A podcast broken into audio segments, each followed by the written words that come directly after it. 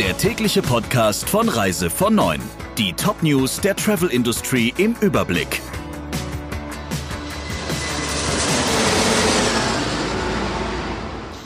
Friederike Breyer, schönen guten Morgen. Medizinische Masken beim Fliegen sind unerlässlich, das sagt die Europäische Luftsicherheitsbehörde EASA. Ihrer Ansicht nach reichen die Community-Masken nicht aus, um die Ansteckungsgefahr im Flugzeug zu verhindern. Zudem müssten Passagiere die Schutzmasken schon dann tragen, wenn sie den Flughafen betreten und nicht erst im Flugzeug selbst, so schreibt es die Behörde in ihren Guidelines. Ablegen dürfe man die Maske erst, wenn man das Terminal am Flugziel verlassen hat. Zudem empfiehlt die EASA Abstand an Bord oder einen freien Mittelsitz, wo immer das möglich ist. Ihren Service während des Fluges sollten die Airlines auf das Nötigste beschränken. Auch Duty-Free-Verkäufe würden dann wegfallen.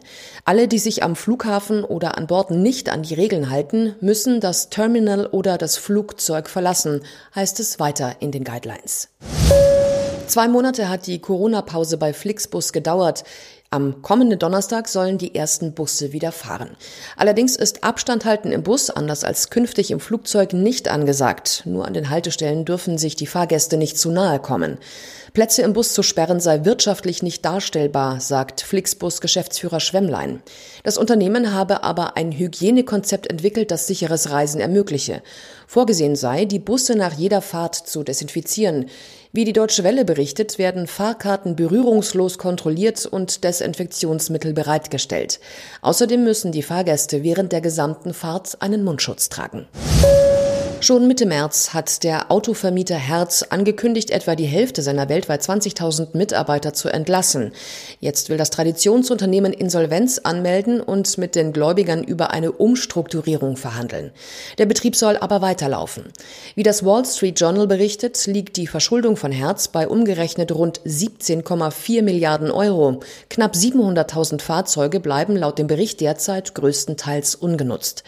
Wie es von Herz heißt, sind die Geschäfte in Deutschland und Europa von der Insolvenz in den USA und Kanada nicht betroffen. Wer plant, seinen Sommerurlaub in Griechenland zu verbringen, der muss vor dem Abflug keinen Corona-Test machen. Das hat das griechische Tourismusministerium bekannt gegeben. Im Fall der Fälle stünden aber Tests an den Flughäfen bereit, hieß es weiter. Deutschland gehört zu den ersten Ländern, aus denen der Flugverkehr nach Griechenland wieder aufgenommen wird. Die Hotels dort sollen bereits Mitte Juni wieder öffnen, allerdings nur für einheimische Gäste. Flüge aus dem Ausland sind ab 1. Juli geplant, heißt es einem griechischen Bericht zufolge. Internationale Kreuzfahrtschiffe dürfen bis Mitte September nicht in australischen Häfen anlegen. Die Regierung hat die Sperre um drei Monate verlängert. Solange wird es keine Australienfahrten mit Schiffen über 100 Passagiere geben. Grund ist, dass sich Ende März hunderte Australier an Bord von Kreuzfahrtschiffen mit dem Coronavirus infiziert hatten. Insgesamt gibt es dort zwar nur rund 7000 Fälle und 100 Corona-Tote, aber jedes fünfte Opfer kam von einem Kreuzfahrtschiff. Derzeit gilt für alle Ausländer ein Einreisestopp nach Australien. Der Reise von Neuen Podcast in Kooperation mit Radio Tourism. Mehr News aus der Travel Industry finden Sie auf reisevon und in unserem täglichen kostenlosen Newsletter.